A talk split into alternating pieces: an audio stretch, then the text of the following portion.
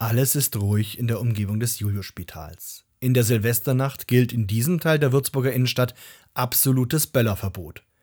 Denn wie in ganz Deutschland darf in der Nähe von Krankenhäusern und Pflegeheimen kein Feuerwerk abgebrannt werden. Das ist damit Patienten und Heimbewohner nicht gestört werden, während sie ruhen und sich erholen. Insbesondere dient das zum Schutz von Menschen, die an einer Form von Demenz erkrankt sind. Und natürlich kann es auch vorkommen, wenn jetzt wirklich jemand ähm, schon so weit in seiner Demenz fortgeschritten ist, dass er wirklich gar nicht mehr versteht, was Silvester überhaupt ist und äh, warum da geböllert wird und geschossen wird und da irgendwelche Geräusche, lauten Knall draußen hört, dass sie dann wirklich ähm, da traumatisiert sein können und dadurch dann eben auch äh, Flashbacks haben können. Silvio Höfer ist Altenpfleger im Seniorenstift des Julius-Spitals. Im vergangenen Jahr hat er die Weiterbildung zur gerontopsychiatrischen Fachkraft abgeschlossen. Dadurch ist er nun besonders qualifiziert im Umgang mit Demenzerkrankten. Er weiß, dass gerade bei Alzheimer-Patienten, die in ihrer Kindheit noch Krieg erlebt haben, Silvester Desorientierung und Angstzustände auslösen kann. Das kriegen wir jetzt auch ganz oft, ähm, jetzt seit letztem Jahr, wo dieser Ukraine-Krieg losgegangen ist und man ständig in den Nachrichten von Krieg und, und Bomben und sowas hört.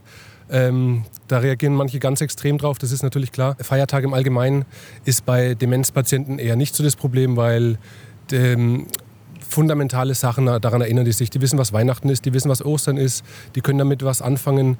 Trotzdem ist es wichtig, dass man die Betroffenen langsam an die Feiertagszeit gewöhnt und nicht überrumpelt. Für Menschen, die Angehörige, die an einer Demenzform erkrankt sind, zu Hause pflegen, hat Silvio Höfer da einige Tipps zur Hand. Wenn man die früh aus dem Bett holt, gleich mal äh, sagen, ach, schau mal draußen, es ist wieder kalt, vielleicht hat es ja geschneit oder irgendwas, dass sie gleich einen Bezug haben, dass sie gleich was damit anfangen können und gleich äh, wissen, äh, wo, wann sie sind ne, und äh, welche Jahreszeit es ist.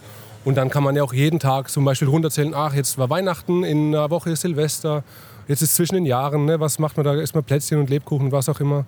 Äh, und dann jetzt äh, heute Abend ist Silvester, da wird geschossen und so diese Leute schon ein bisschen darauf vorzubereiten und auch ähm, so eine Basis zu schaffen und jeden Tag immer wieder zu erinnern, äh, bald ist es soweit und die nicht so zu überrumpeln dann an dem Tag, wenn es dann wirklich soweit ist. Wenn es dann an Silvester aber doch passiert, dass ein Betroffener sich erschrickt und in Angst gerät, heißt es Ruhe bewahren. Da muss man dann eben wirklich äh, einfach nebendran sein, erklären, dass das nichts Schlimmes ist, äh, einfach beruhigen und ähm, versuchen auf die einzureden, ein bisschen beruhigend zu wirken und äh, also versuchen zu erklären, was da los ist, auch wenn die das vielleicht nicht mehr so ganz verstehen. Ja.